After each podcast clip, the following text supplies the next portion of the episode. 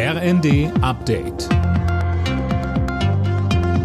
Stündlich neu. Auf den Punkt informiert. Ich bin Sönke Röhling.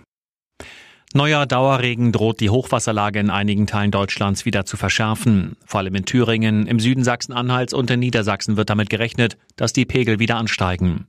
Viele Deiche sind inzwischen völlig aufgeweicht. Ob sie weiter standhalten, ist unklar. Der Oberbürgermeister von Oldenburg, Jürgen Krogmann, sagt im ersten. Es ist natürlich nicht gut, wenn über so einen langen Zeitraum so viel Druck auf den Deichen lastet. Äh, deshalb versuchen wir auch so viel Wasser wie möglich äh, über die Schöpfwerke und über die Hunte äh, dann in die Weser und in die Nordsee loszuwerden. Das gelingt im Moment ganz gut. Aber solange noch Regen nachkommt, ist es natürlich zu früh, Entwarnung zu geben. Nach dem tödlichen Angriff auf einen ranghohen Hamas-Vertreter im Libanon hat die Hisbollah-Miliz Vergeltung angekündigt. Dieses Verbrechen sei eine gefährliche Attacke auf den Libanon und werde niemals ohne Strafe bleiben, so ein Sprecher. Libanesischen Staatsmedien zufolge hat Israel die Hamas-Einrichtung mit einer Drohne angegriffen. Insgesamt sollen sechs Menschen dabei getötet worden sein.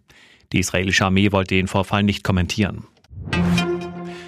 Der Präsident des Umweltbundesamtes Messner fordert, dass die Bundesregierung schnell das Klimageld einführt, um die Menschen zu entlasten. Das sagt er dem Redaktionsnetzwerk Deutschland.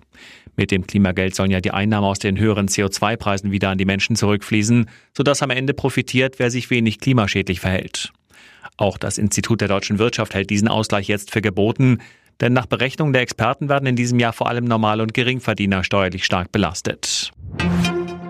Von den 18 Leopard 2 Kampfpanzern, die Deutschland der Ukraine geliefert hat, sind nur noch wenige im Einsatz. Das beklagt der Grünenhaushälter Schäfer. Der Grund, die Instandsetzung dauert sehr lange.